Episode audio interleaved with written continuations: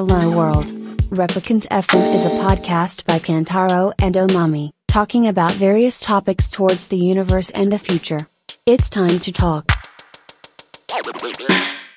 じゃあちょっとライトなのいきますかね。えー、走り出すときは、右足と左足どちらをから出しますかみたいな験担ぎってありますかっていう、はい、そうですね。質問ですね。あ、はい。僕はもう験担ぎありますね。はい。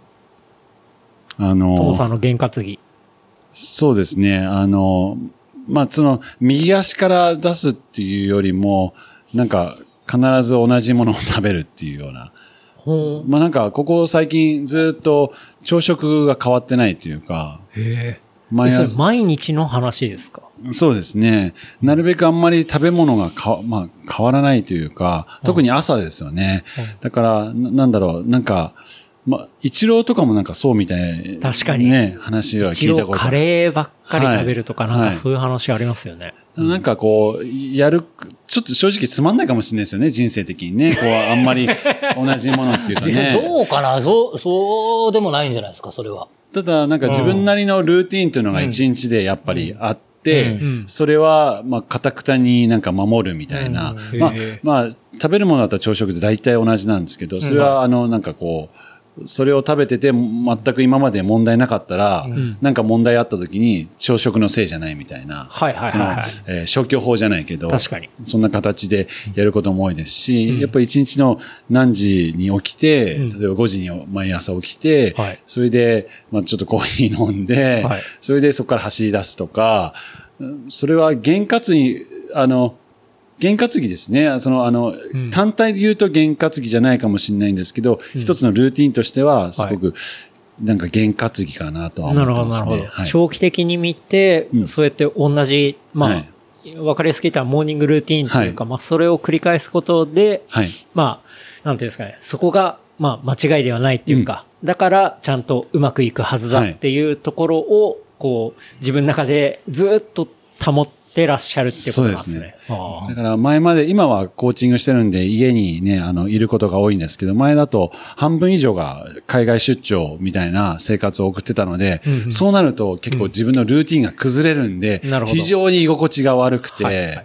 だから出張の時には結構ね、みんなでどっか食べに行ったりとか、はいはいそれが非常に嫌で、あ、そうなんですね。だから、なんか、へ必ず5日以上の出張の場合は、はい。砂糖のご飯と、はい。あの、朝毛の味噌汁を絶対持ってって、うん自分の一人の。空間っていうか、うん必ず、もうなんか、どうしても飽きちゃうんで、やっぱり、はいあっち食べ物。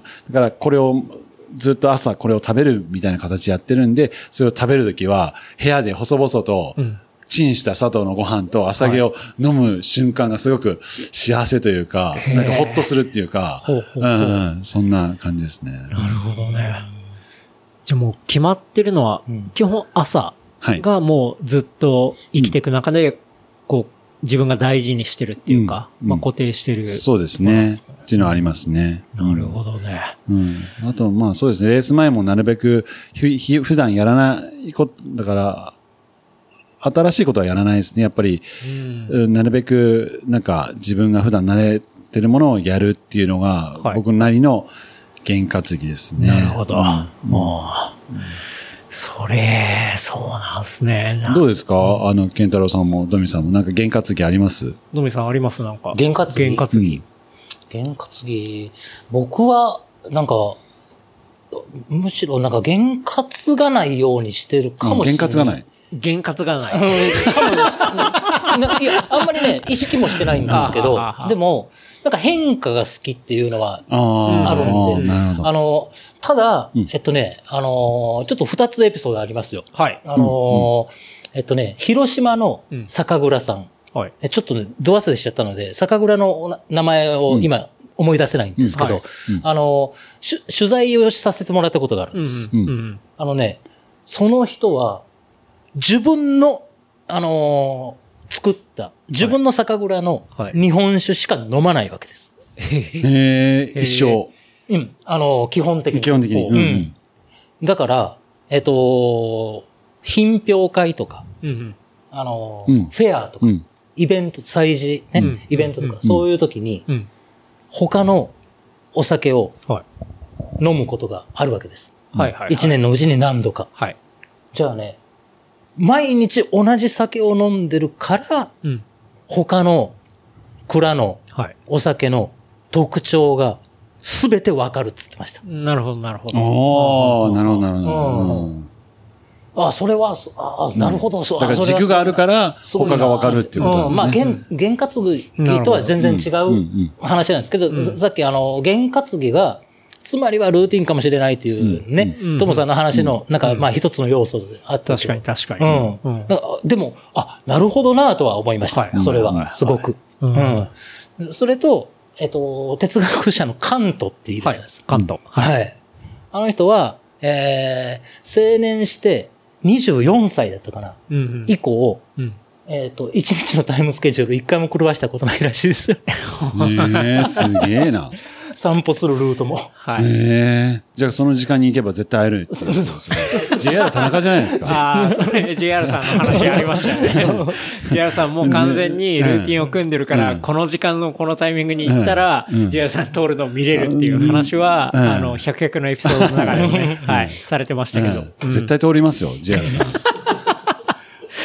なだからるほどね。、験担ぎって、えっと、まあ、ね、問題がなかったものだから、うんうんそのまんま続けようっていそうですね。うんものでもあるじゃないですか。そうですね。うん。そういう、だから、うん。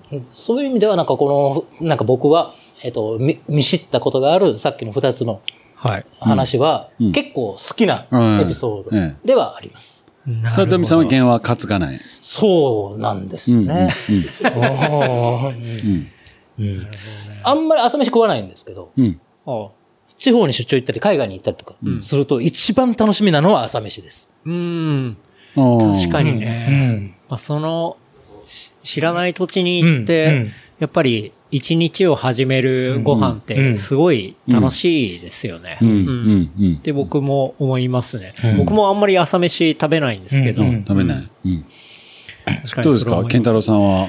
験担ぎ僕もしない派ですね。全然うん何も。だから、まあ、フルとか走るときも、じゃあ今日は、まあ、あの、まあ、前回の自分より、まあ、うん。いいタイム出したいなって時とかも、もう、なんていうんですかね、そのゴールに対して何をやったら達成できそうかなってところに注力していて、うん。あまりその、フォーリーな感じというか、うんうんうん。スピリチュアルな感じ。スピリチ。ュアルな感じには僕全くあんまり寄せなくて、うんもういかにこう、ロジカルうんに、うん どうしたらこうなるんだ。だからゴールがどうすれば達成できるっていうところしかあんまり考えてないですね。うん。た、うん、そうですね。だから、もう自分の中でこれを必ずやってどうこうみたいなのって、そう、僕も割と、ドミさん側っていうか、うん験担ぎしない側、験担がさない験担がない側かもしれないですね。ううん。たただだ、なんかその験担ぎの、まあさっきの話でもあるんですけど、験担ぎが、まあ生活習慣になってルルーティーンとなるっていうことなのであれば、うんなんかすごいいいなとは思うんですけどね。うん。うんそうですうね。ん。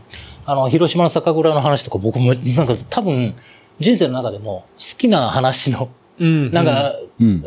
ひょっとしたら5本指に入る、う。うんぐらいじゃないかなって思うぐらい。ドミさんの中で。うん。でも結構その、ともさんのそのルーティンをやるっていう、うん。そこに通じる話な気がかなりしますね。だからルーティンをやってるからこそ、そこには誤差がないから、うん。じゃあ何かうまくいかなかった場合とかうまくいった場合の検証がしやすいっていうところはありますよね。うん。こう、まあ、テクニカルな話でいくと。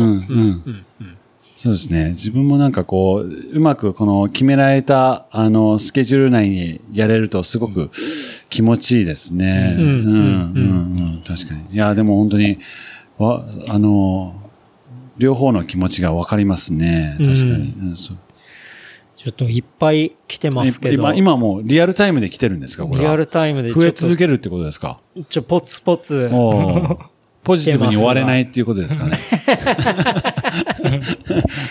あとですね、うん。ちょっとじゃあ次のやついきますけど、えーいつも楽しく拝聴しています。ますできれば、ドミさんが100マイルエピソード、ドミさんの100マイルエピソードをお聞きしたいですってのは2回、二回しか走ったことないからな。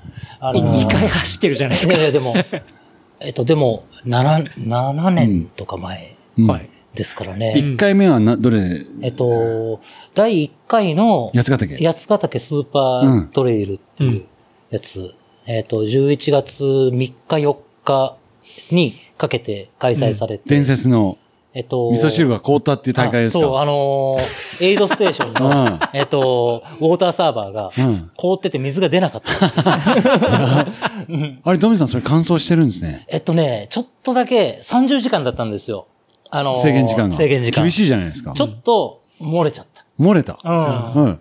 一応、なんか、乾燥症は滝川さんにもらいましたもらった。うんえー、何時ぐ、何十時間かかったんですか？30時間、31時間、31時間弱とか。もう早いじゃないですか。いやいやいやいや100マイルで。いえいえいえ。あれはきつ、でもね、ちょっときつかったですね。救急車来ましたからね。ドミさんのために。いえいえ。違います。あの、えーっとね、大、大川、え、なんか、あのーすごい長い峠があって、そこで、えーっと、まあ、関門漏れちゃった選手なんですけど、うんうん動けなくなっちゃっええて、対応の人で。はいその人のために、えーっと、救急車が出た。マジですか、うんうんでも、100マイル31時間って早いですよ。まあ、今のね、コーミのコースとは違えど、んループですよね。あの、だループっていうか、わ一周の。うん一緒です。ねうんそうです、そうん。とはいえ、31時間は早いですよ。いやいやいやそれも初めての100マイルですよはい、ね。初めての100それとんでもないですよ、それ。で、とんでもないで、2, は二は二本目が、その、東京、世田谷の自宅から、はい。妻の、あーなるほど実家まで、はいはいはい。あの、ツアーオブドミンゴっていう、あの、ツールド友の、ちょっとあの、英語版みたいな感じ。TOD。TOD それは、やろうと思ったきっかけってどういうあれでやろうと思ったんですか？いや、完全に、なんか、もうその時はトモさんとうん。知り合ってたんですけども、完全にトモさんの影響ですよね。なんか、俺も、えっと、大会じゃない、うん買って100マイルって僕たちね、ちょっと言,、はいはい言ったりとかしますけど、うん。それをやってみたいな、はい。で、自分で言うのもなんなんですけど、愛妻家なんですよ。はい。で、あのー えっと、で、ご両親も好きなんです。あ、妻のちょ長女の。そうです、そうです。そうです、そうです。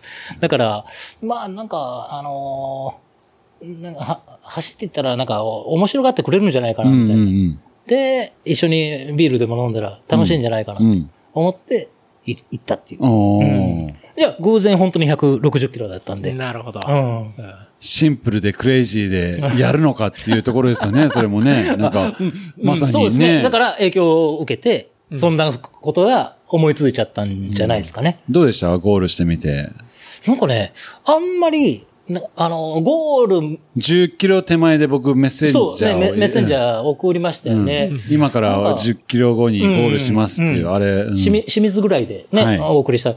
なんか、うんなんかほ、ほ、ほ、ほあんまり感動とか、あんまりそんな大きな感情の、あの、動きはなくて、ちょっとまあ、ほほっとしたのはほっとしましたけど。ああ。うん。あの、あんまりね、なんか、こんななんか方法の体で、はい言ったら、あの、よ面白がってくれるところが心配させてしまう じゃないですか。確かにだから、まあなんか、元気にうん行きたいなっていうのがうん一応ありましたから、うんまあ、だからそれはそれで、まあ良かったかな、みたいな。うん。うん。だから、よ、あ、ほ、ほっとしたみたいなほっ。とした。うんほっとした。うんで、帰りの新幹線の時の方がうんびっくりしました。あ、こんだけ新幹線の距離なんだなっていう。うん。なるほど。うん自分が来た距離が、はいはいあこれなんだっていう。うんっていう感じですかね。うんでもそ、もうその二つ。うん。3本目はいつやるんですか？確かにで。すよね。うん。ねもうこれでもう有有言実行した方がいいんじゃないですか、これ。と。いきなり、圧がすごい。おっと。TDT だっていつでも走れるじゃないですか。うん。メンバーは TDT プロジェクトメンバーっていう TDT っていうのはは、いともさんが、えっと、まあ、あの、以前は年に2回あったんですけど、うん今は年に2回。うんえっ、と、えー、ともさんが初めての100マイルレースはいに挑むにあたって、うん。一回、ちょっと100マイルっていうのがどれくらいの距離かっていうのをうん。体験してみようと。はい。で、えー、当時は、あのー川崎市にはい。在住され、されてましたから、えー、羽田空港の手前の、まあ、要するに、多摩川をはい。ずーっと、はい。えー、羽村まで。そうですね。え途中道路からロードに切り替わるんですけどね。うん。ーで、えー、青梅はい。を登って、うん。降りて、うん。また、あの、えっ、と、多摩川を、はい。はい。えっ、と、まあ、戻るとね、入江までね、はいえーあ、戻ってくるんですね。戻ってくるんですもう、要するに、ピストン。はいはいはいはい。うんそれが、なんか、Google マップで、はい。ジャスト160キロだった。うん。うん。うんだったら、まあ、家から、はい。あの、行けるし、うん。いざとなったらリタイアもできるし。確かに確かに。うん電車もいっぱい通ってるんで、うんはい小田急線から JR から、うんうん京王線から、はいもう本当に羽田からどんどんどんどんどんどんあるんで。どこでもエスケープできる、うんエスケープできる。うん。でそそれ体験されて、で、まあ、あのね、100マイルって、あんまり体験した人がうん多くないうん。種目はいですよね。だから、あのーまあ、はあ、TDT が初めての100マイルの方もたくさんいらっしゃいますし、うん。あのーじゃあ、それが、ドミさんのうん3回目の、まあでも、でも、そでもそうかも。一回失敗してるんですよね。そうなんですよ。ああ、そうなんですね。今のような、ちはいょっとなんかイベントになる前に。う。うんん。あれ、ともさん僕そこで初めてトミさんと会ったんですよ。はいそうです。うん。うんなるほど。だからイベントになる前の第4回目の TDT、で、イベントになったのが第7回目だったと思うんで、はいそこでドミさんは40キロ地点まで行って、60か。60ぐらいですか。で、転倒してしまって。それもっと前に転倒して、もっと前に転倒して、ああ。ボトル、はい。まあ、両胸にうん。ついてますよね。その上に倒れてしまって、はい。あばらを骨折してしまって、マジっすか？やなん。ば。かその状態でしばらく走ってたんですよね。えっとね、なんか、いや、あの、転倒して、はい。あのー、まあ、ボトルの肩の部分って、ちょっと硬いじゃないですか。うん、確かに。まあ、そ、そこだったわけなんですけど、はいはい。なんかね、その時ってなんかね、アドレナリン出てんのか、うん。なんかあ、ああんまりテンションも落ちずに、はい。言ってたんですけど、はい。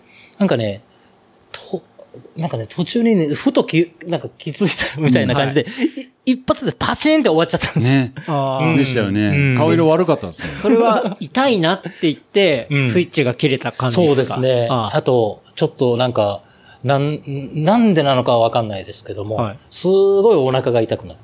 へで、えっと、トイレにも行って、はいうんはいはい実際に、すごい、げ下痢になってたんですよ。あの、それでね、なんか、ああ、もうあか、あ、あ、俺、もうあかんわ、みたいな、はい、はい。えー気持ちに なりました。僕は最初、本当お腹のトラブルかと思ったんですよ。その、転んだ時の骨折も知らないんで、うんうんで、何回かトイレに行って、はい遅れ始めたんですよね。はい、うんはい。で、大丈夫かなっていう感じで、それが続いて、結果的にまあ、トミさんその時辞めるって言って、その時は僕は肋骨の話も知らなかったんですけど、はいやっぱ終わってみたら、やっぱ骨折してたっていう話で、それかっていう感じでしたね。その翌月に御嶽の 100, 100キロっていうのは、はい。まあ、あの、その状態で一応出たんですけど。出出たんですよ出る必要なかったんじゃないですか？いや、全然感知してないのに。そうそうそうそう。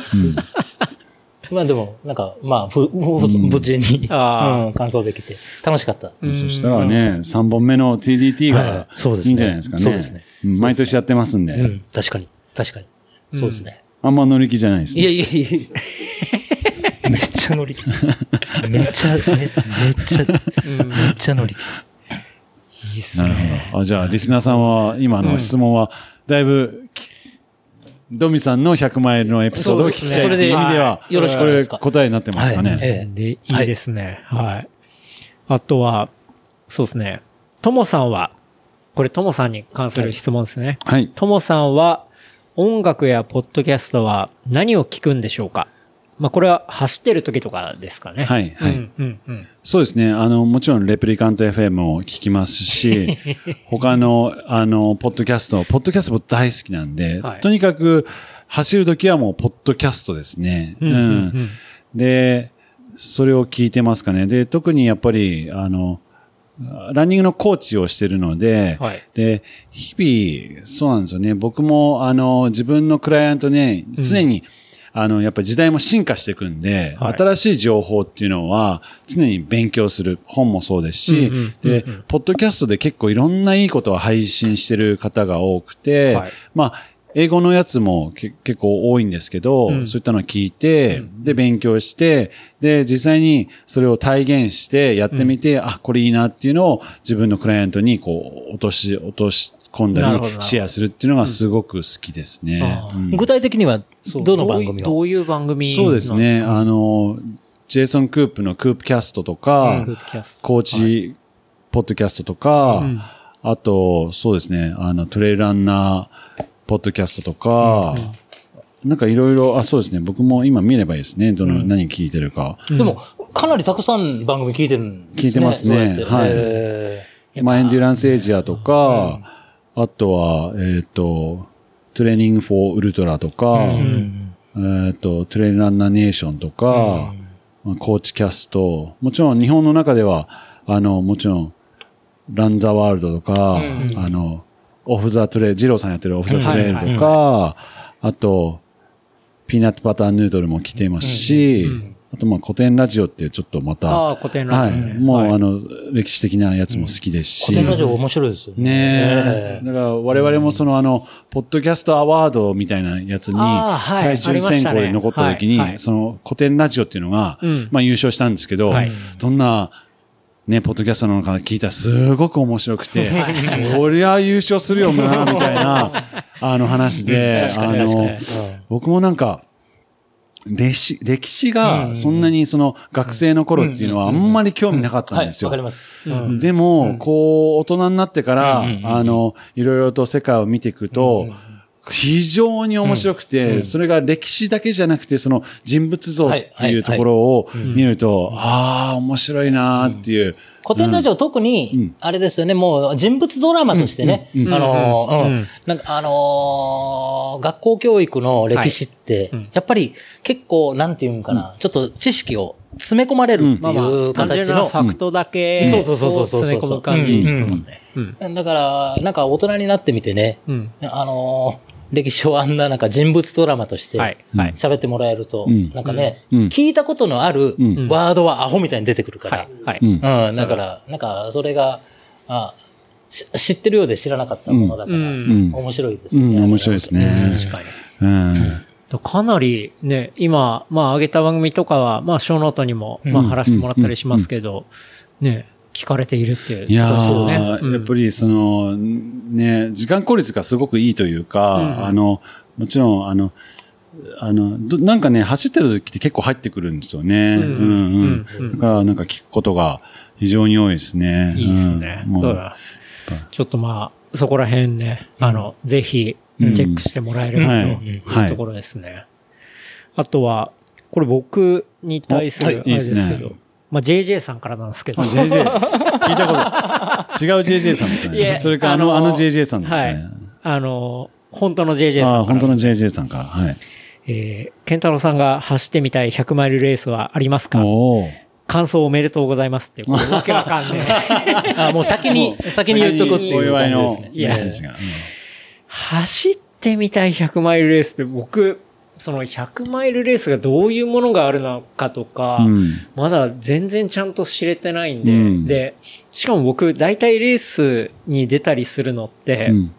こう、誰かに教えてもらったりとか、うん。あ、誰かが、こう、出てて、うん。あの、やろうよみたいに誘われるとか、いう感じで、うん。こう、自分の意思であんまりこれに 思いっきり出たいみたいなとかって、あんま今までなくて、なんでじゃ、あそう、とともさんにおすすめを、あね、うん。おすすめの100マイルレースとか、僕はこれ逆に教えてほしいなっていうあー。僕はですね、今日、あの、僕ね、やっぱりね、走るのが職業なので、はい。一緒に走ると喋らなくても、その人の、あ喋ってなくても、その人と会話ができるというか、走ってる、僕が走ったら今日後ろからついてきてもらって、ピタってくると、その時点で僕は会話できできると思ってるんですよ。なるほど。で、大体、どこ踏んでいくかっていうの大体わかるんですよね。音で、トレイルとかでも、あ、あ、下り得意なんだな、上り得意なんだなとかうう息遣いとかっていう、なん今日かそういう聞かれてたんですね。ななんですよ。はい。なんか、なので、なんかこう、パッ、ファーストインプレッションとしては、あ、はい。この人100マイル走るんだな、と僕は思ったんですよ。マジですかうんうん。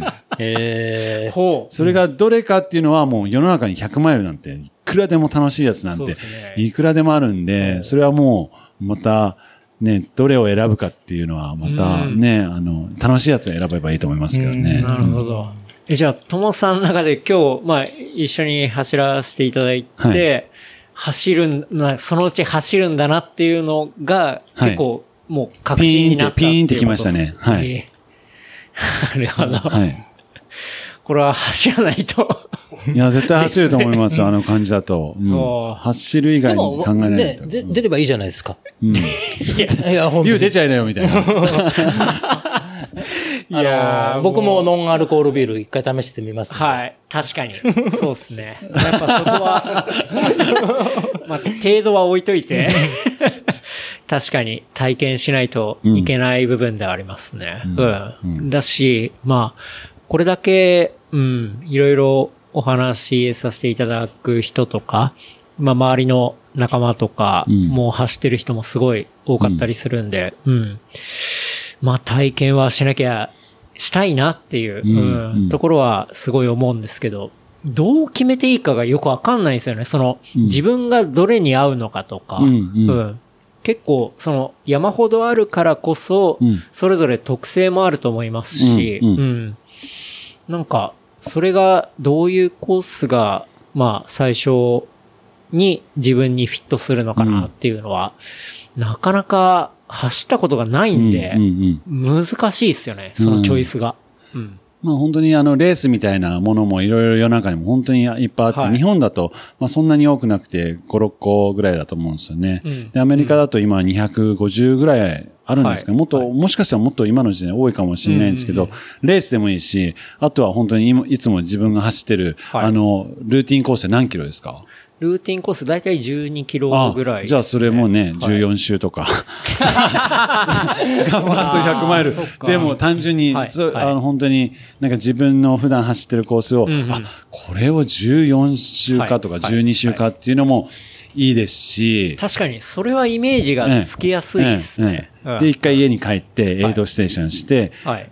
おまみさんとも一回ちょっとしてもらってとか、で、そのうち多分、レプリカント FM でここやるって言ったら、はい。応援しに来てくれとか。ね、ダミさん、僕たち、あの、うんあの、あれですよ、トラックではい。やった、古市場100っていう、うん僕ほうほう。ほう、400メータートラックで、400 400周。したんですよ。その時に、事前にやるっていう話をしたら、はい。いろんな人が来てくれていろんな時間帯に来てくれて、はい。朝から夜から昼から、それで結局、自分一人で走、ね、走った時ってほぼなかったですよね。そうですね。ねかしらなんか走ってくれ最て。初の数時間だったかもしれないですね。あれはあれですごい楽しかったですからね。まあそもそもヤングも来ましたしね。そうですね。一緒に最初から最後まで走ってみたいな。うん。なるほど。ということは、なんていうんですかね。じゃあ、どのレースがあるからこれに出るっていうのももちろんあるうんけど、あります。要は自分の中でその100マイルレースを作るっていう、うん。クリエイトするって方もあるってこと面い白いんですよ。あなんかこう地図見て、はいあ、ここをやったらこう、あ、そうすると時間的にこのぐらいかかる、エイドは何回やんなきゃいけない、はいはいあ、これは不便だなとか便利だなって、その考えるのははい非常にこう楽しいというか。なるほど。なるほど。ああ。それ確かに面白そうですね。う、うんんうん、うん、うん。ちょっとじゃあ、その、こう、まあ、僕のファースト100マイルに向けて、ちょっと考えたいと思います。ああいいですね。はい。いや、なんか、せっかくやるんであれば、うん、なんか、面白いものにしたいし、うん、なんか、いろんな人を、まあ、巻き込んだりとか、うん。うん。うん。なんか、参加できたりしたら面白いと思うし、うん、そうですね。それをちょっと、こう、直近の、なんていうんですかね、まあ、ランニングでの目標に、うん。うん、したり、したいかなと。うんうん今、ねすごい思いましたね。JJ は感想おめでとうってもうすでに言ってるぐらいですしね。そうですね。うんうん1回目の100マイルは本当感動するんで、なんかやっぱり自分が走ったことない距離イコール自分の限界を超えるし、自分のね、あの、肉体的限界も超えるし、メンタルも超えるし、それをブレイクスルーとかした瞬間の、もちろんもうこんなこと二度とやりたくないっていう気持ちもあるかもしれないけど、でも、それが、あの、余韻とかで、あ、もう一本やってみようかな、みたいなことになってくると、もう、病気ですね。こっちの世界にようこそって感じですね。なるほど。はいはい、ああ、それ面白そうだな。あ僕もすごい面白いこととか、まあ楽しいこととかすごい好きなんで、うん、うん、結構ベースにそれがあるんで、うん、うん、ちょっとそういうこと考えてみたいなって思いましたね。うん、いいっすね。うん、いやいろいろ質問もいっぱい来てますけど、その中で結構多かったのがですね、やっぱり、まあ、ともさんであれば、ともさんが走り始める前の話。はいはい。もっと、なんすかね。そう、そういう話とか、あとは、まあ、ドミさんが、ウルトラランチのドミさんになる前の話とか、そういう話も聞きたいっていうところが、すごい、うん、ありましたね。うん。うん。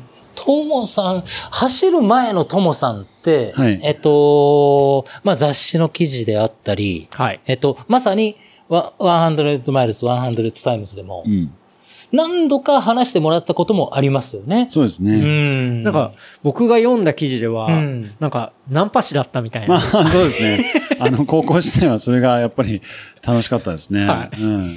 なんかそういう話があって。ロン毛でしたから。なんかそれがね、うん、なんかね、3人組の友達だったんですよ。はい。こうやって3人で今のように。はい、で、毎回、こう、学校終わった後に、じゃんけんをして、うんあの、あのマクドナルドの、あそこの手前側の窓側の人を、はい、じゃあ誰がナンパするかっていうことを、この、じゃんけんして、それを負けた人が、はい、えっ、と、まあ、あの、ナンパし、アタックして、大体失敗す、失敗するんですよ。95%ぐらい。うんうん。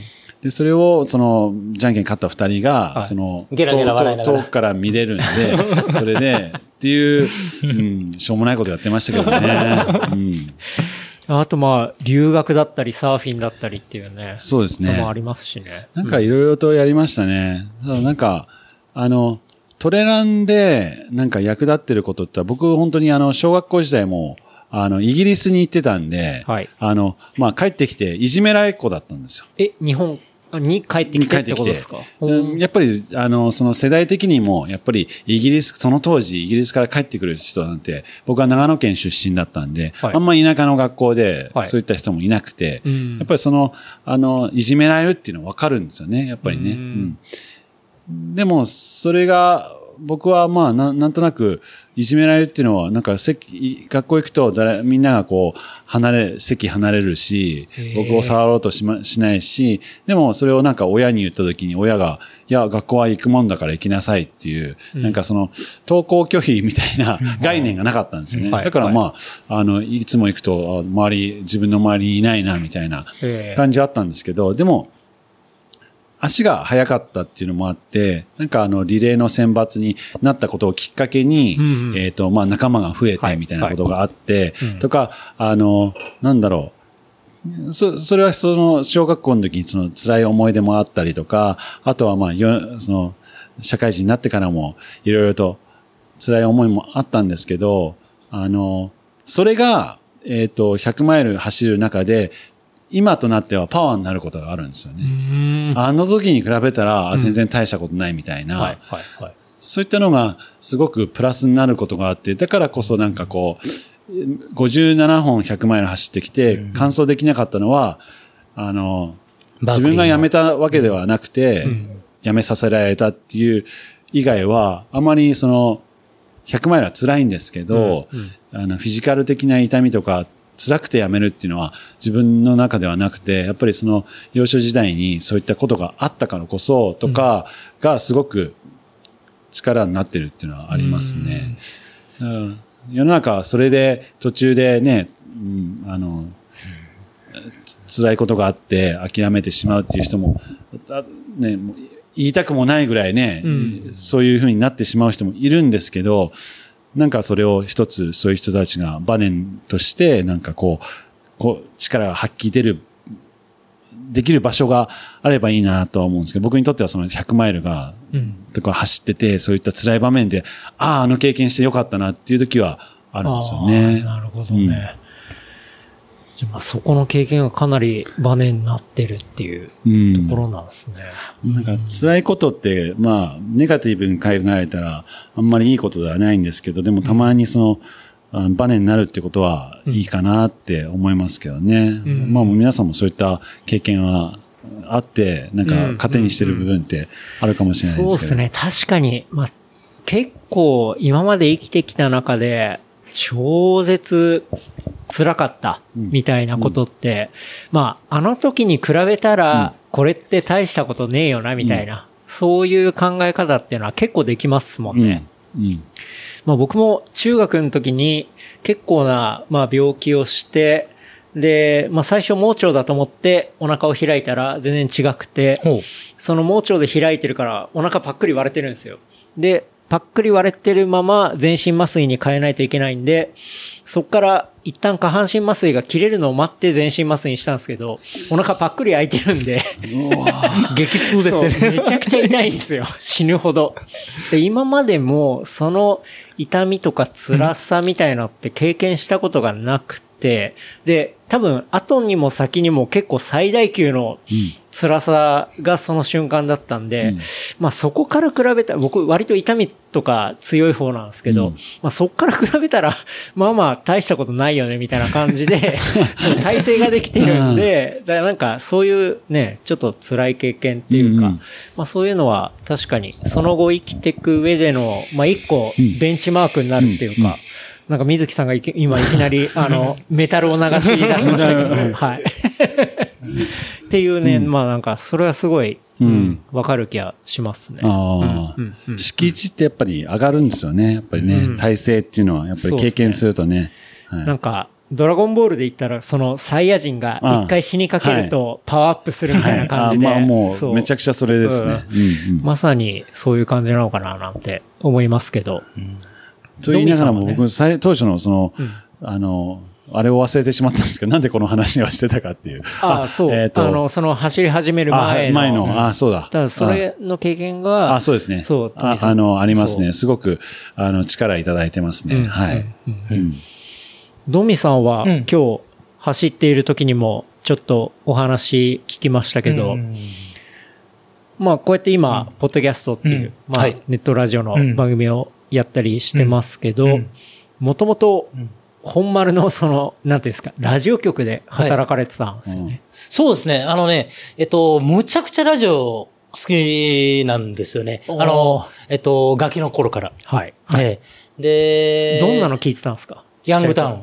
あ。の、えっと、まあ、お僕はお出身が大阪なんで、はいはい。えっと、まあ、こっちで言う TBS ですよね。はい。あの、関西では MBS。あの、健太郎さんね、大阪でも、あの、生活されたことはありますんで、はい。ご存知かと思うんですけど、あの、日替わりで、えっと、芸能人が、うん。ナビゲーターを担当する、夜10時からの、はい。はい、深夜番組。はいまあ、深夜の入り口の番組なんですけども、うんうんうんあのーそう、それがもうとにかく面白くて。うんうん。うんう。うんん。もうドハマりしてたんはですね。い。あと、機械も好きだったんで、はい。あのーラジオをハンダ付け、ハンダゴテで はい。作るっていう、4席ラジオを。うん。自分で、はい。DIY で。どん、アホみたいに作って、友達にあげたりとかして。へ作る方が好きだから。ほうほうほうで、それで聞くはい。なんかその深夜ラジオがものすごい好きで。うんうん。で、ラジオ好きな少年だったんですねラジオと音楽が、まあすごい好きで。で、えっと、大学、DDIY。ん？DDIY ですね。ドミンゴ do it on your own. おー DDIY。DDIY。はい すげえさらっと流れてそうです。ななので、えっと、ラジオの仕事をはい。ずっとしてました。でうんうんうんうん、えーシンガポールのラジオ局、えっと、イギリスのラジオ局。うん。でも、イギリスはね、ちょっとね、ねちょ、ちょっとあんまり、なんかこういう、なんかみ未来に向けてアーカイブされるような、はい。あの、コンテンツで話すのも、ああれなんですけど、あはい。ちょっとそんなにしっかりとした正規の職ではなかったんですけど、うんうんうんシンガポールに何年ぐらいいたんでしたっけ？2年二年 ?2 年ちょっと。その当時のオープニングの入り方ちょっと今やってもらえないですかね？うわ、ちょっとやめてください。ダメですか？ちょっと聞いてみたいんですけど。いや、いや、ちょ、ちょっとやめてください。ダメ本当ですか？マジ DJ で、ですよねマジで。DJ とミンゴはい、えっ、と、ちょっとね、ちゃんと覚えてないし、あーなるほどうん恥ずかしすぎるわ。え、恥ずかしすぎるわ聞い。てみたいなえ、そのシンガポールの時はドミンゴさんは DJ として DJ でやられていて、それは言語は日本語ですか？えっとね、日本語の番、日本日本語放送局がはい。開局されるっていう案内をはい。受けて、はい。ちょっと、あのーアプローブしてみたんです。ああ、そうなんはい。ですね。えへえで、で、えっと、J-POP がはい。結構人気な、ーうん今も人気なんですけども、はいはいあの、人気が出始めた頃で、うん。え、それ、1998年。うんうんうんああ、なるほど。うんいい時代。はい。あの、だから、えっと、街頭ビジョンとかで、うんうん。えっと、マックスの、あの、ミュージックビデオがマックス。流れてたりとか。完全あの、もう TK 全盛期。あーで、えっと、なので、うんえっと、日本語放送局に労働許可、ビザは発給してもらったんですけど。なるほど。うんはい。なんだけど、えっと、現地の放送局で J-POP の番組を、はい。えっと、シンガポール人向けに、うん。えっと、担当してた枠の方が最後にはふ、多かったです。そうなんですね。うんうん。すごい面白かったですよ。あの、安全だし、シンシンガポールって。うんまあまあ、綺麗なね。うんはいあのーイベントとか、うんえーやると、はい中学生ぐらいのうん。子が、まあ、そういう J-POP とか、なんか素敵だなーっていう、なんか、はいあのー入れ込んでるのって、やっぱり中高生。うんうん。うん。なんかティーンですねはい。はい中学生の子たちが、はい結構、なんか親に連れられて、うんお親を同伴して、はい。イベントとかに来てくれるんですけど、ほうほうほうほ なんかね、すごい、なんか、可愛いし、うはうん。で、J-POP のおじさんみたい、お兄さんみたいな、た立ち位置なんですよね。まあ言ってみたら。J-POP 歌のお兄さんみたいな。そうそうそうそうそう。ええ。なんだけど、シンガポールっていうのは、すべてが輸入の文化。はいはいはい。だから。すごい働きやすかったし、うんなんか、まあ、まあまあ、あの、重宝も、えっと役にも立ててるはい。感覚は意識としてあったんですけども、うんうん。でも、うーん、まあ、長くいて、自分の人生にはい。糧になるうん。国でもないのかなっていうふうにも思ってました。なるそほどね。うん。それでイギリスに行って、でなる、ほど。帰国してきたっていうまあ感じシンガポール国としてもまあ若いですし、うん。だからこそ、そのカルチャーを外から入れてこないとはい。うん、何もあれだからっていう部分もあってっていう。食料、電力、うん。ガス、はい。そういうのもすべて、あ、すべてではないですけど、うん。でも、大体外からええまあ海外から輸入している国ですので、そうですよね。うん。そっから UK に行くんですね。まあ、うん、なんか好きな音楽がちょっとそっちだったっていうことと、うんうん。それとミレニアムっていう、はい。あの、タイミうん。ングでしたので、うんあのー2000年だぞと。うんそうこれから新時代、ニューエラーだと。うんうんはい。それはやっぱりちょっと一番うん。痛いところにいようかな、みたいな、おー。うんふうには思いまして。はあはあでその時のオープニングはどんな感じだったんですかでもちょっと、本当にやめてもらっていいですか？聞きたいっすね。聞きたいですね。オープニング。えそこでもラジオ局、はい。うん、うん。パーソナリティとして。あ、それは違うんです。あ完全に裏方。あと、えっと、ナイトクラブ。ナイトクラブ。普通の、で要するに音楽が鳴る方のクラブ。ああ、なるほど。びっくりした。なんか、レッドライト的な 話かと思った。そこで、まあ、基本的にははい取っ払いしてもらえるようなんところ、まあ、うん、あんまりだから正規の職ではなかったわけなんですけど、イギリスはね。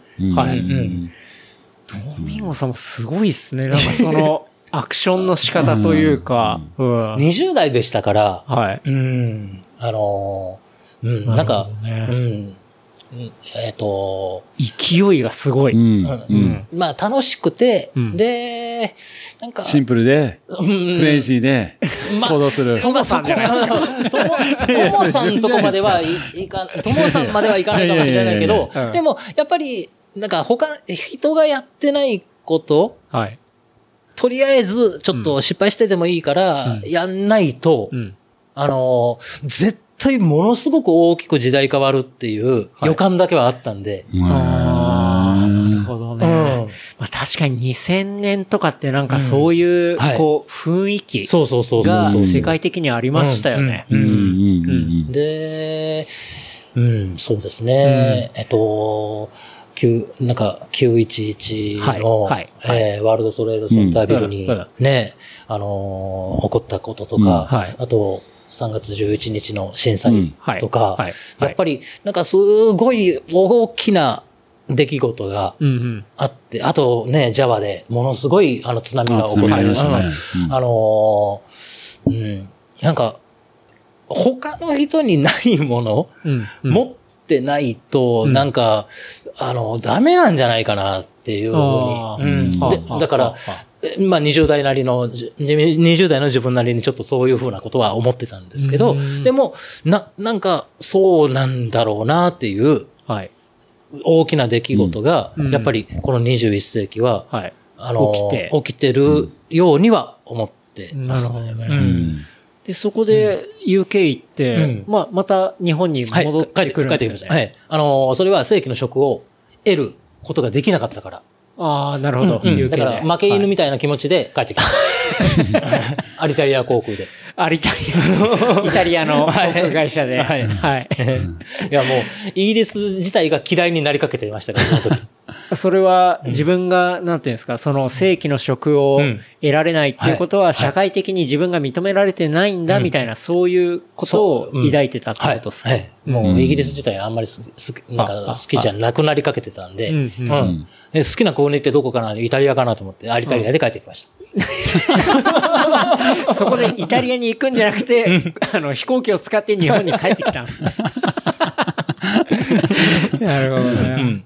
BA だけは乗らないようにしようと思って。あ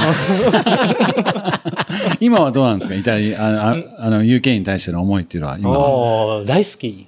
大好きですか？はい。うん。えむしろ。ーうんあ、なるほどね。あリッチになったら住住みたい国の一つああ、そうかですか。なとは思います。えーただ、リッチじゃないと相当住みにくい国ですよ。まああそこは。そうなんですねうんうんえーうん。とは思います。それ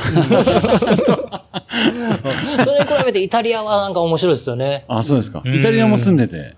イタリアは大学生の時にうん 2, 2ヶ月ちょっと、ええあ。ほうほうほう。ずーっとナナポリにいました。あ、そうなんですね。へええええ、これ初めて知った。ナポリはほん、もう、やっぱり、ま、貧しい、はい。うんはい。生活水準そんなに、うんあの、高くないし、まあ、旧市街とええいうか。あのーエリアによっては治安も悪かったりとか、うんうんうんするんですけど、でもね、治安の悪さに関しては、ローマとか、そういう大都会の方はが、よっぽど、えっと、匂いもせずに、うん。あの、刺されたりとかはい。はい。します。ナポリとか、柄が悪いところの方が、うん。あのーちゃんとトラブル起こる前に匂いがします。ああ、なるほどね。うんだから対応できるやばいんだな。そうそうそうそうそういうことが目に見えてわかるってことですよね。まああ、そういうことですか。うん都会の方がやばい人がうんまあいっぱい集まってくるから、もっと、こう、スッとやばいところに入っちゃうってことですよね。でも、うん昼間っから歌ってるおじいさんはいるし、はい。食べ物はうまいしう、んうん。うん女の子もなんか、まあ、ミラノのような、はいパキパキに決めたよううんうんうんな美人っていうのは、ちょ、ちょっと違うけど、はい。あの、素朴でべっぴんさん、うんううん。ん、はたくさんいるし、なんか、うん、俺、あそこは、ちょっとなんか、ノスタルジーとかではなくて、はい。えっと、せ、街の、なんか、目指すべき選択肢の、うん。一つのモデルになるような街なんじゃないかなっていう気はしてますけどうね。ん、なるほどね。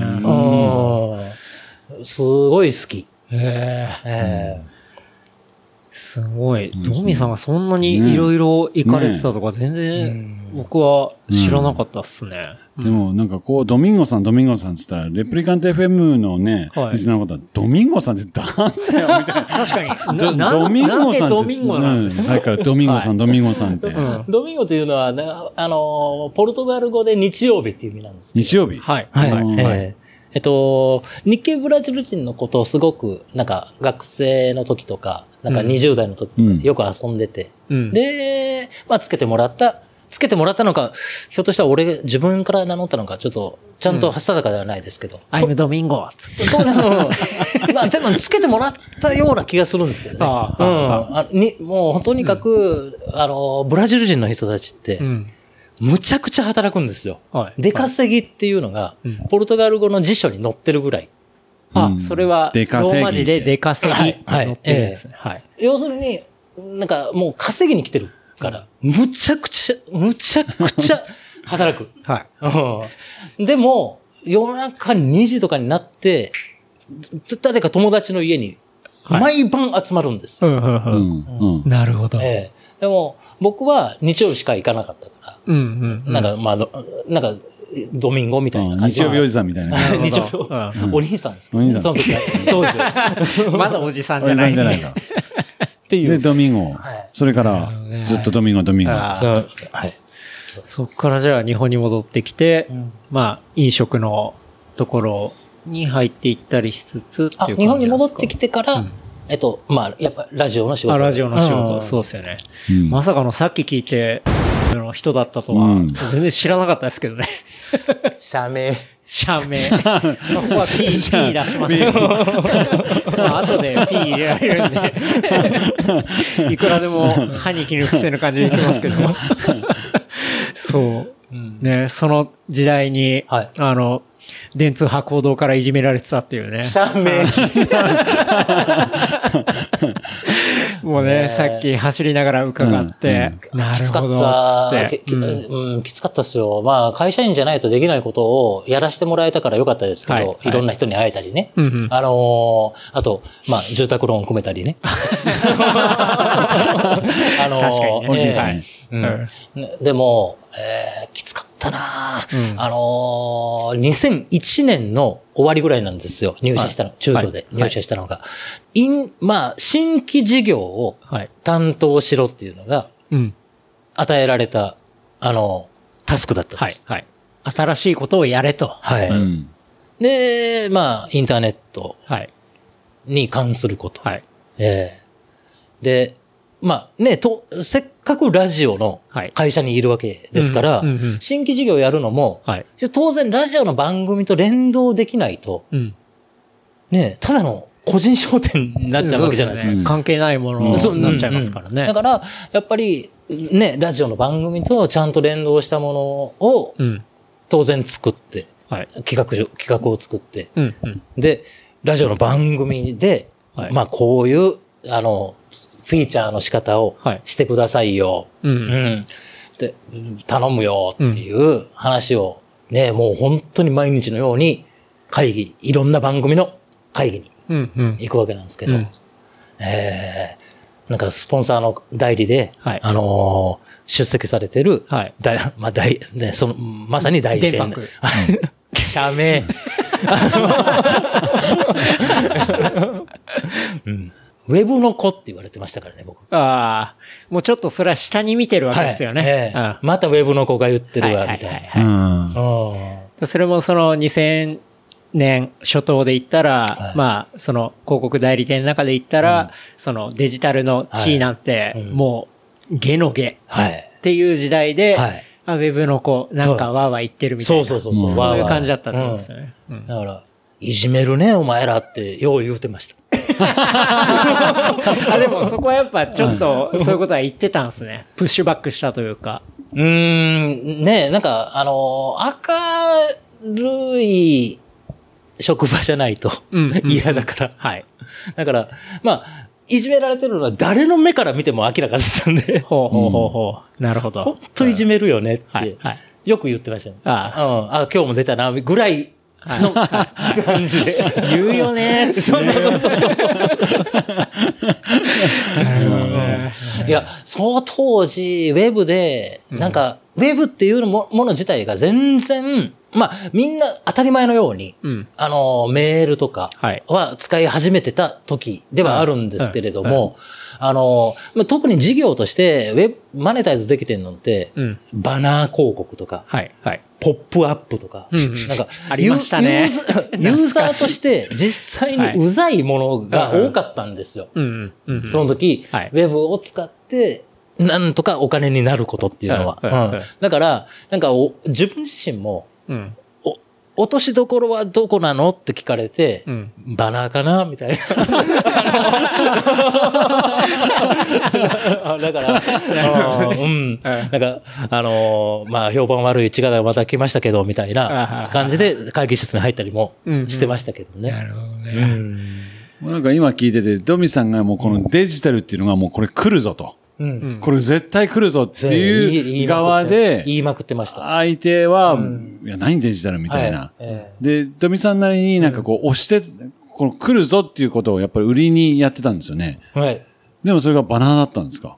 その当時は。そう、その当時は多分それぐらいしかソリューションがないっすよね。えフラッシュのバラ作るとか、ん そういう感じだと思いますね。時代的に。なんか、こうサイト丸ごと、うんうん。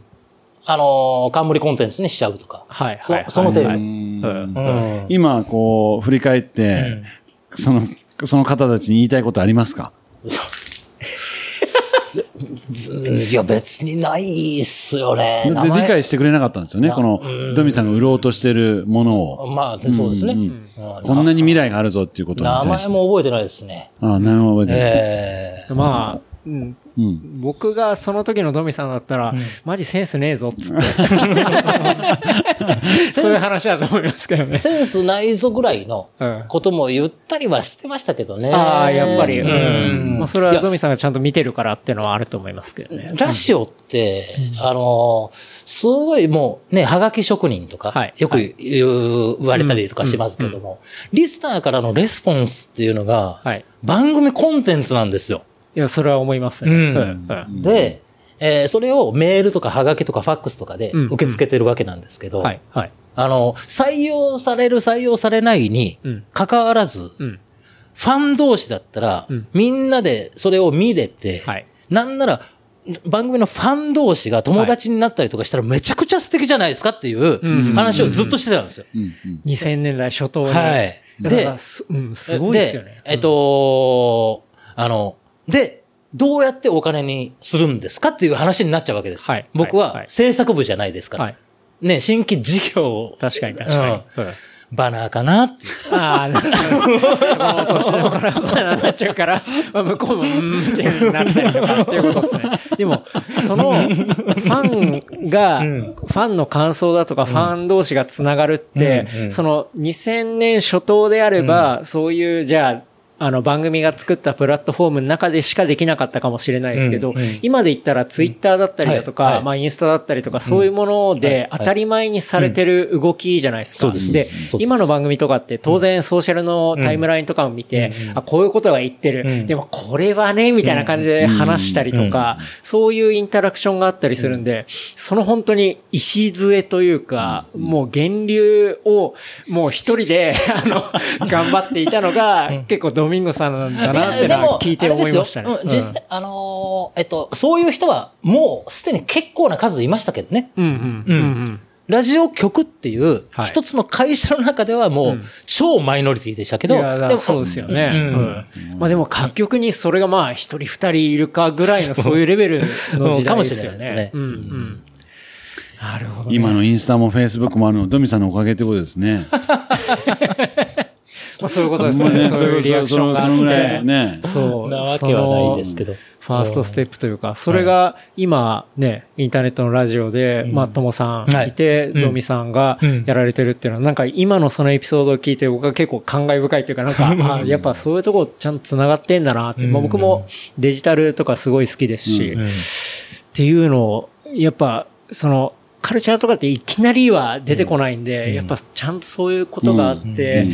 この今、2020の、うん。まあ番組だったり、それに反応してくれるリスナーの人たちだったりっていうところに、まあ繋がってるのかなっていうのは今聞いてすごい思って、ちょっと、まあね、感動したっていうか、うん嬉しいですね。今も時代で最先端ですけど、昔に比べると。でも、最先先先端みたいなことがはいあって、同じく、ドミさんがあの頃悩んでたような方が、この世代でもいるってことですよね。あこれが未来だってことですよねそうんお前は何言ってんだと。はいそんなの来るわけないだろうみたいな、はいはいそういう人もいるんですよね。そうですね。頑張ってほしいですね。だと思いますぜひ、その時代がそう。ブレずに。うん。その時、ドミンゴさんは20代とかはい。だったかもしれないでそうすけど、ですね。だギリ、ギリ20代ぐらいですかね。うん。それが、まあ今僕は35ですし、まあトモさんとか43とか、まあドミさんが今48。48とかなってて、だから、やっぱ今20代とか若い子がやってる、僕らから見てマジわけわかんねえことっていうのは、ひょっとしたら未来を作るかもしれないってところは、結構ね、うん。まあもそこの分はね、もちろんそうだと思います。やっぱうん。見るの楽しいですし、うん。うん。応援したいな、みたいなところはありますけどね。いいですね。うん。いや、そんな、うん。ドミさんにそんな過去があったとはっていうね。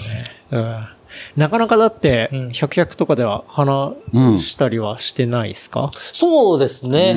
えっと、うん、そうですね。うん自分のことをあんまり話す機会ってあんまないですよね。うん、うん。いや、そういう番組ですからね。だから、全然、それ、それでいいいいわけですよ。ちょっと今、あの、ラジオの人感が出ましたね。あの、その、この番組はこういうディレクションで やってるから。いや、でも、まあでもそれは正しい。えっと、うん。いや、あのー、100、100に関しては、うんうんやっぱり、そこからブレないのうんが、絶対いいと思いますしね。うん。うん。だし、でも、うんこのエピソードを聞いてからは、その、ともさんのチャレンジに寄り添ってるドミさんがいて、でも、どそのドミさんっていうのは、実はそういうことを経てのドミさんなんだって思って聞いたりすると、うんさらにこう、楽しめるっていうか、ん番組が。えーうん。どうか今後ともよろしくお願いしますけどねいたします。うん。なんで、まあ実際、百百すごい面白いし、うん。実際走りたくなるし、ううんん。ともさんの言葉も、すごい、こう響くし、ああ、んそうですか。ありがとうございます。思いますね。未来のマイラはい。ー、未来のマイラー、目の前に。ちょっとなんかその、自分で、そうですね、100マイルの、まあ、目標というか、プロジェクトを作るっていう。うん。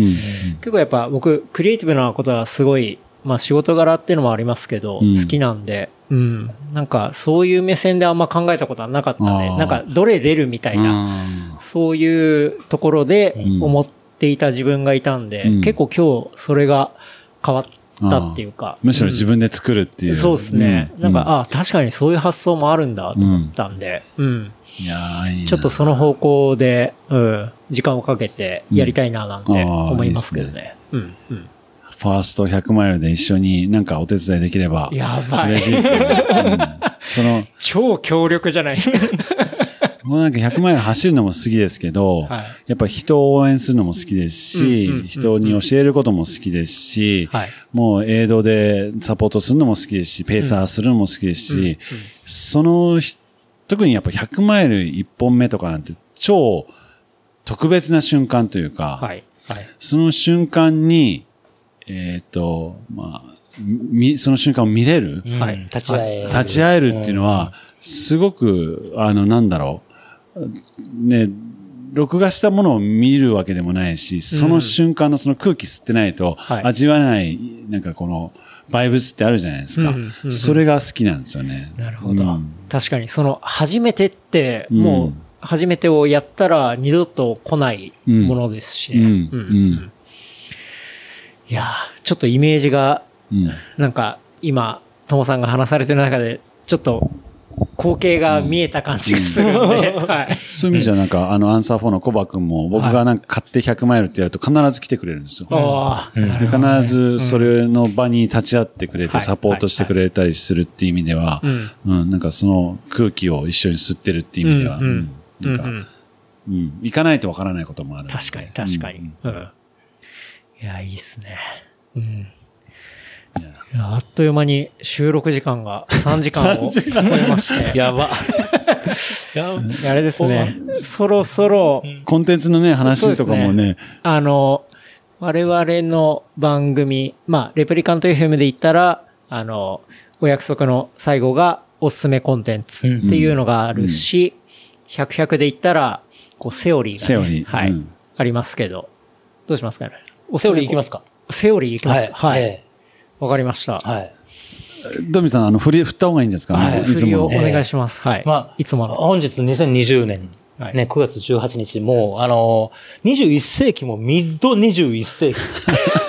聞いたことある、これ。えーはい、ただ、まあ、ランにおいても、うん、食においても、おいても栄養においても。ああでもない、えー。ああでもない、こうでもない。昨日言ってたことが今日はクルリンパで。パと。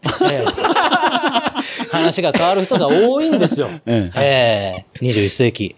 ね。えー、そんな中でも、えー、ケンタロウには普遍のセオリーがあると。普遍のセオリー。はい。ケンタロウズセオリー。はい、よろしくお願いします。はい。ケンタロウズセオリー、そうですね。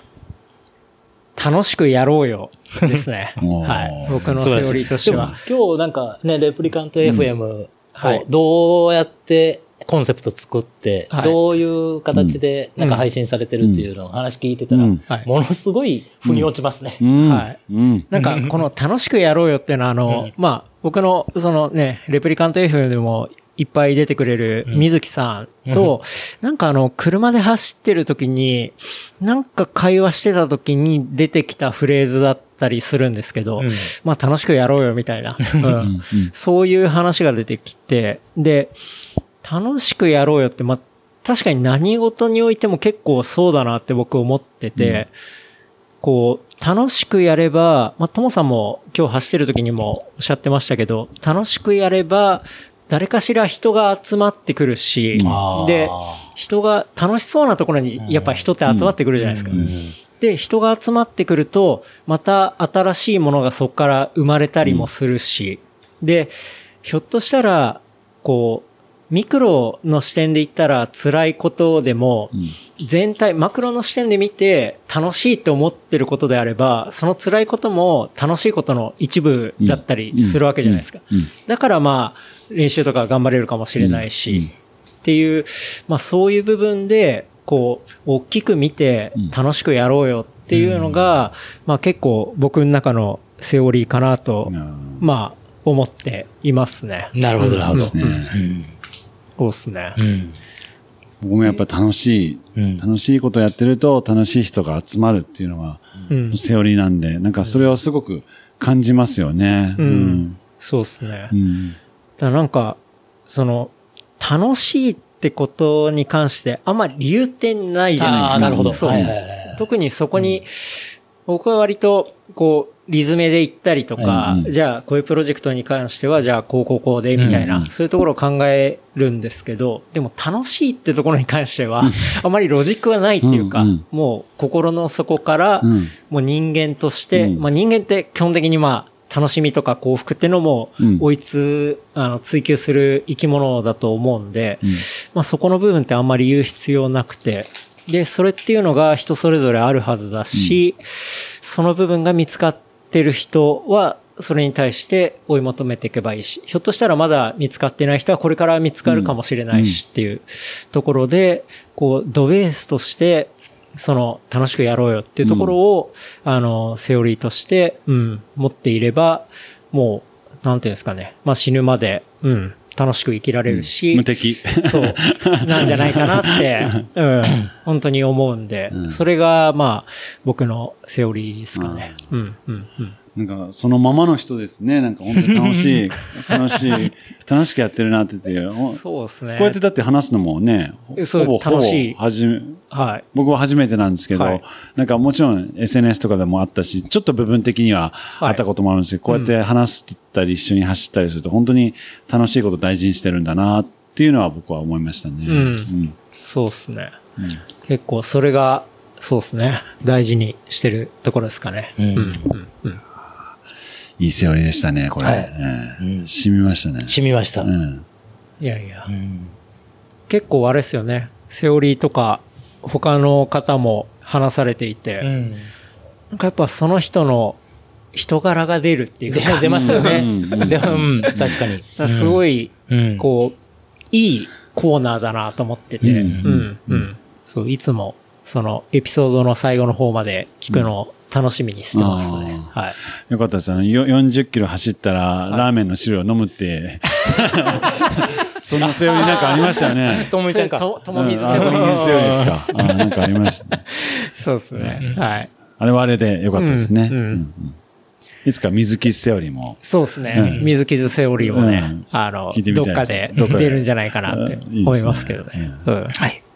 はい。じゃあ、はい。えー逆に、レプリカントおすすめ FM のコンテンツ。はい。エンディングのね、はい名物、はい。おすすめコンテンツ。そうですね。えー俺からいきますか。あ、はい。はい。えっと、本なんですけど、はい。デイビッド・グレイバーっていう人類学者の方なんですけど、はい。あの、本で、こにえっ、と、翻訳は今年の夏に出たんですけど、だからまだほやほ、ちょっとほやほやななるほど。日本的には。はいうん。えっ、とね、原書は18年、うん。一昨年はい。出てたやつで、うん。ブルシット・ジョブっていう、ブルシットジョブ。おーはいえー本なんですけど、はいめちゃくちゃ面白かった。です。ちょっと高いんですけどね、4000数百円するんですけど、あ、まあまあしますね。うんうんうん。あのー岩波だし。はい。だから、一応の学術書なんですけど、ははははでも、普通に本読み物としてめちゃくちゃ面白いんですね。うんうん。 bullshit job って、 bullshit って、まあ、ケンタロウさんも、うん。あの、トモさんうん。も、英語ね、はい。喋られるんで、わ、わかると思いますけど。はい。クソくらえみたいな。もうはい。えっと、もう、定番のスラングですよね。うん。うん。 Fucking bullshit うん。ね、うん。あの、もう、クソみたいな。うんうんあまあ、そういう、うんじょ仕事なんですよ。クソ仕事ってことですクソ仕ね。事っていうタイトルの本です。クソ仕事なんです。はい。あのー本人自体も、どっかで自覚しているうん。ぐらい、うん。社会的に無意味な仕事がむちゃくちゃたくさんあるっていううん本なんですよ。はい。はい。ええそれがね、すごい面白くて。うんうん。うん。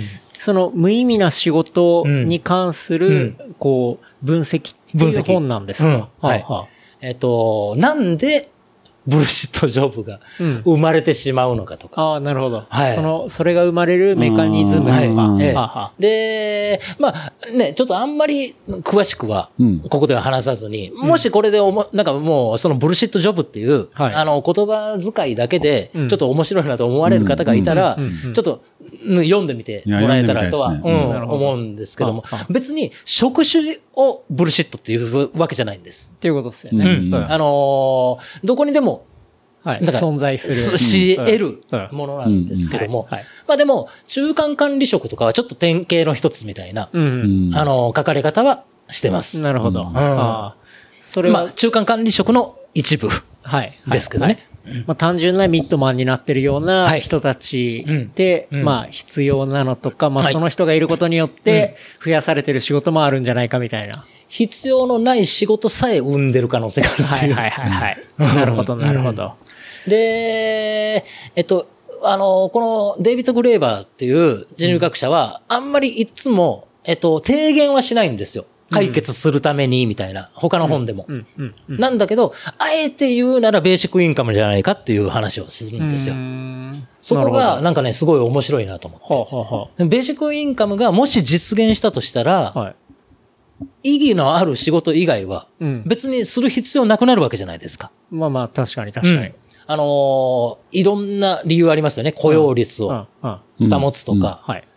そもそも、まあ、このブルシットジョブの特徴の一つとして、うん。えっ、と、必要のない仕事の方がギャラが高かったりとかするんです。あうん。エッセンシャルワーカー、あのーまあ、例えばあ。介うん介護。えー医療うん。に関わる人うんっ。ていうのは、なんかね、えっ、と、これはね、もう人間の、もう国籍問わずらしいんですけど、うんうん。えっ、と、し意義の強い仕事うん。を金儲け目的でやっちゃダメじゃないみたいなうん。意識があるから、うん。なんか、まあ、例えば学校の教師とかね、はい。はい。えっ、と、あのー、うん、そうですね、いい医療の、うん。特に、うん。えっ、と、患者さんと直に接する、はい。はい。うんうん。うん。人たちうん。とかっていうのは、あんまり高級じゃなかったりとか。うん。うん。うん。うん。なんだけど、えー四半期に一回、えっ、と、顔を出す、えー、ヘッジファンドのうんアドバイザーっていうのは、はい。億もらってたりとかする。あのた例えばですけど。うん。はい。うんそうですね。はい。あのーな、なので、えベーシックインカムっていうのが、まあ難しい制度だとは僕も思うんですけれども、うんうんでも実現したら、うん。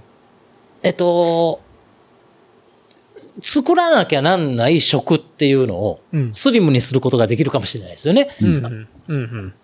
やらなくていいことは、はいやんなくて済む可能性があんのかなっていう、うん。うん。うん、ふうに思いました。うん。はい。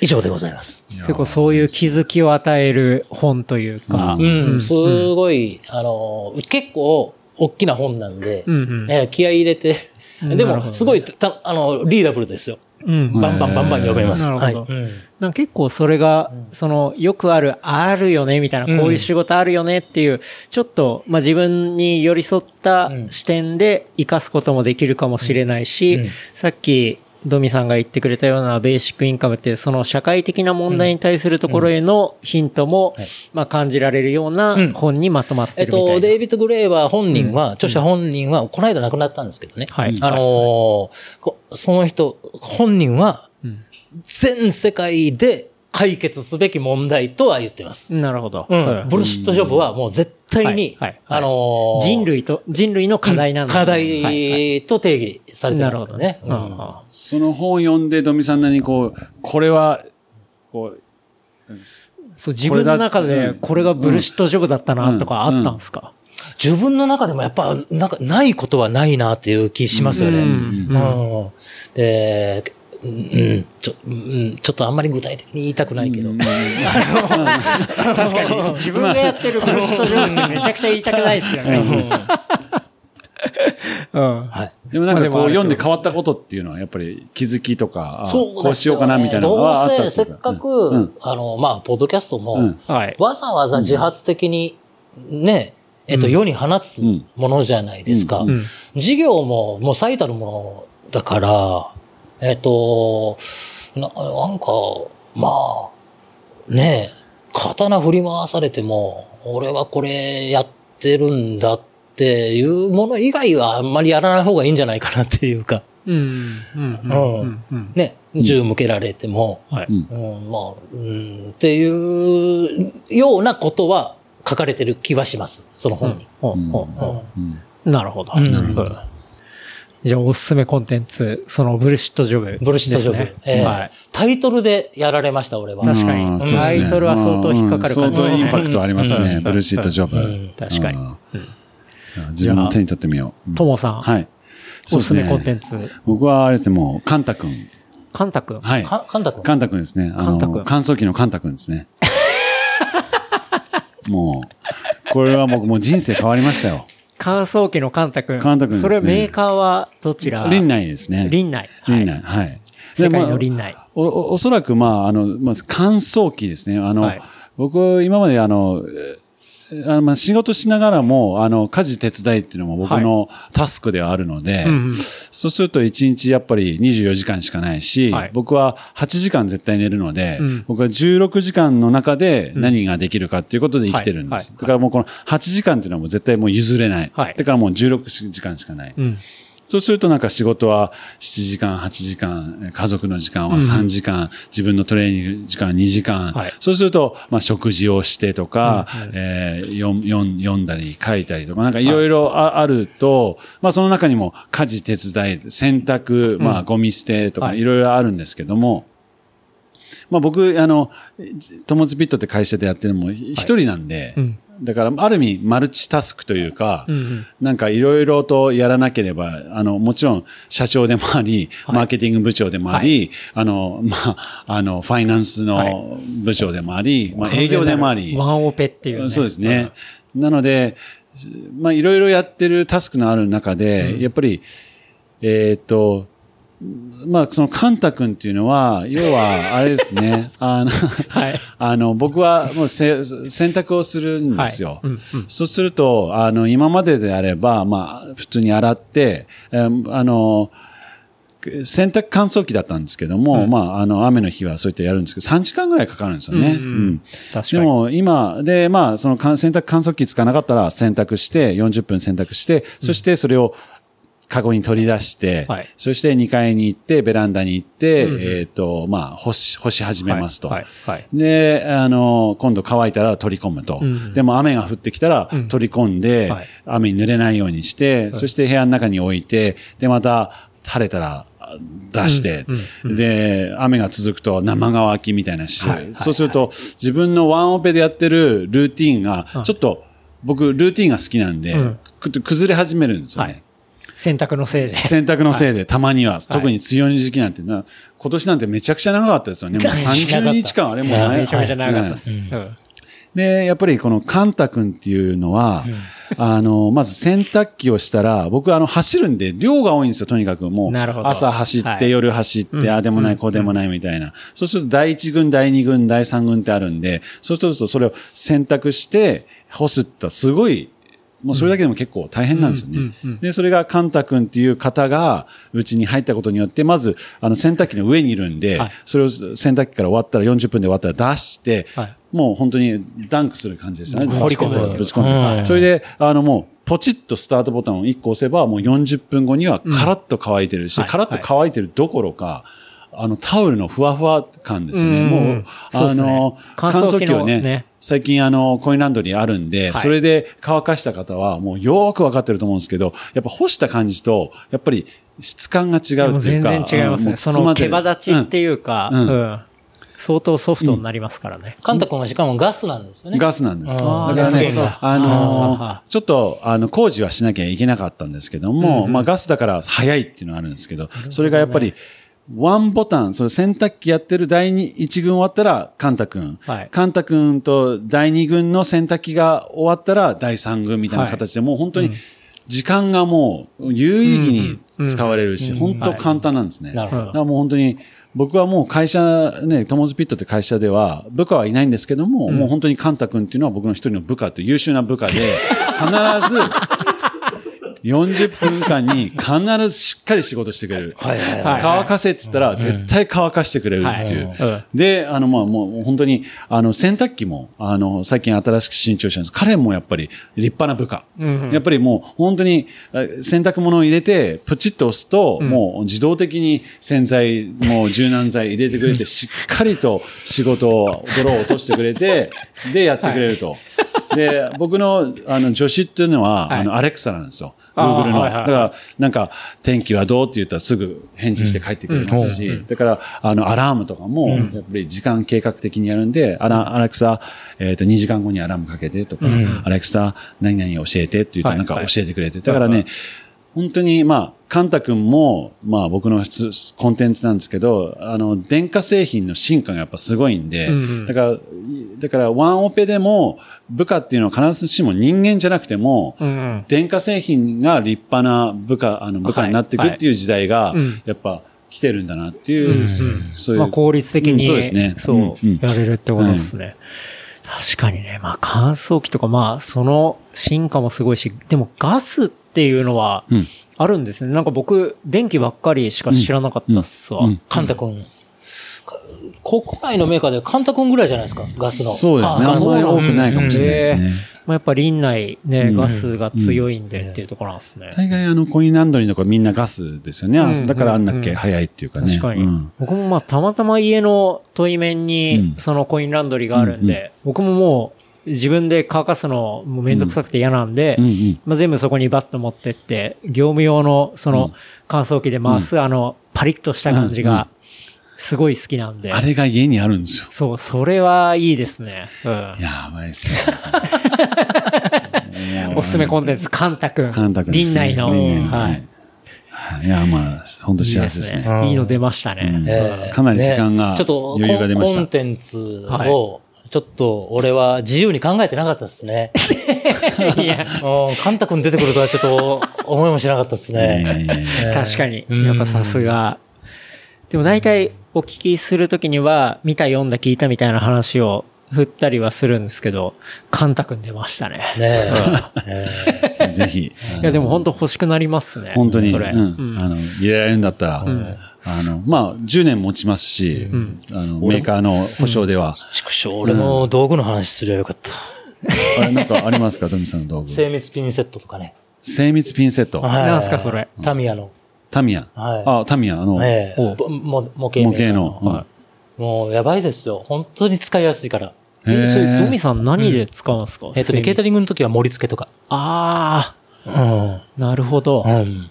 あのー盛り付けで。ええでも、使用感、使ってる、もう感覚がはい楽しいんですよ。それくらい精密。あ、こんなに？みたいな。しかも、か？ええリバースムーブもあるんですよ、今。えーどういうことえっとですか、えっと、両脇からはい。指で押さえるとうん、普通閉じますよね。そうですね。あのピン。セットとか。はい離すと閉じるっていうへムーブもあるんですよ。そういう設定もできるってこといえいえですか、そういうピンセットがほ売ってる。あるんですリバースムーブ。うん。それ、何のためにえっとね、リバース？えっとね、あの、持ってなきゃなんない時間が長いやつはリバースが便利。ああ、なるほど。ずーっと押さえてなくていいんですよ。手を離したと、手を離したら閉まるんああ、なるほどね。うん確かに、デフォルトがどっちの状態かうんで、そのリバースかはい、順目を使うかっていうのは分かれるってことですか？ああ、なるほど。まさかの、その、ドミさんが盛り付けするときにタミヤ使ってると思わなかったです思わなかったですね。料理用じゃないんですね。へうんでもそれを使えば便利っていう。うんそうなんですよ。え。へえすいませんでした。世界のタミヤですね。ですね。うん本当にね。なるほど。いや、いろいろうん。面白いおすすめコンテンツ飛び出しましたね。ありがとうございます。あっという間ですね。なんか楽しい。という間ですよ、ね本当に。もう、あっという間に3時間半に、ま3 時間あ、半。ささ、差し掛かろうとしてますけど。あのーちょっと正直言いますけど、はいああっという間ではなかったかな。結構、結構、あのー喋り込んだなって。ちょっとシュガーコートしましたねシュガーコートします、します。確かに。いやいやいやたくさん喋らせていただいたなっていう。えおそらくリスナーの方はここまで聞いてくださったっていうことですからね。もちろん。いあーや、もうお疲れ様でした。ありがとうございます 本当ありがとうございます。ええ今後ともよろしくお願いいたします。よろしくお願いしますはい。じゃあ、なんか、最後の締めとかって、100、100何になりまあ、いやしたっけ、えっ、あそと、うん、あの、セオリーが終わったら、もう本当に、えーじゃあ、えっ、と、そうっすねお聞きいただきましてありがとうございました。うんうんあのまあ、よかったら、評価、あの、はい。うん。はいコメント、うん。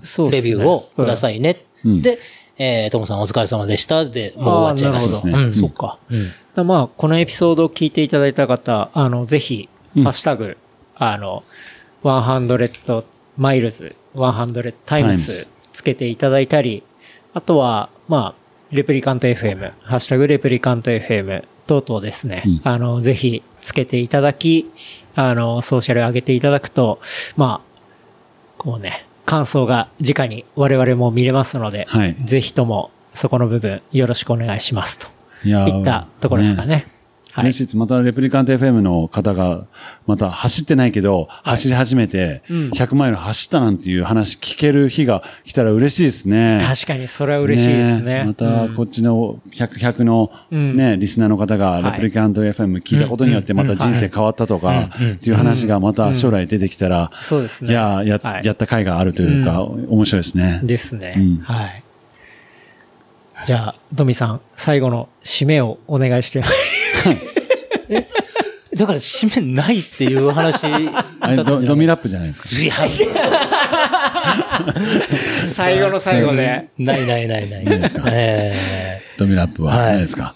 えええいやーいやでも本当にん真面目な話、すごい、こう、僕も大好きで聞いてる、ね、百役とコラボさせていただき、個人的に本当に嬉しかったです。ありがとうございますありがとうございます。こちらこそありがとうございました。こちらこそ。だし、一緒に、このね、メンバーで走れたっていうのもすごい楽しかったですし、はい。うんランドレック的な、うんはい、感じだったんで。始まりにしか過ぎないと。そうですねここが始まりと。これからはいいいですね。いろんなスタートが見えたし、うん。なんか聞いてくれた人も、ね、こっから新しいことやったりとか、うんまあ新しいチャレンジしたりとか、うん。っていう風になったらいいなって思いますよね。ですねはい。うんはい。じゃあ、そんなところでしょうか。うんはい。はい。ありがとうございました。じゃあ、今日は長いお時間でしたが、えー、ともさん、ドミンゴさん、ありがとうございました。ケンタロウさんありがとうございました。ありがとうございました。それでは、また、あレプリカント FM 的にはそれではまた来週なんですけど、今癖で言っちゃいましたね。いいです100 miles、100 times はまたちょっと次回。そうですねえー次回ですね不定期ですので。そうですね。はい。はい。それでは、改めまして、ありがとうございました。ありがとうございます。ありがとうございます。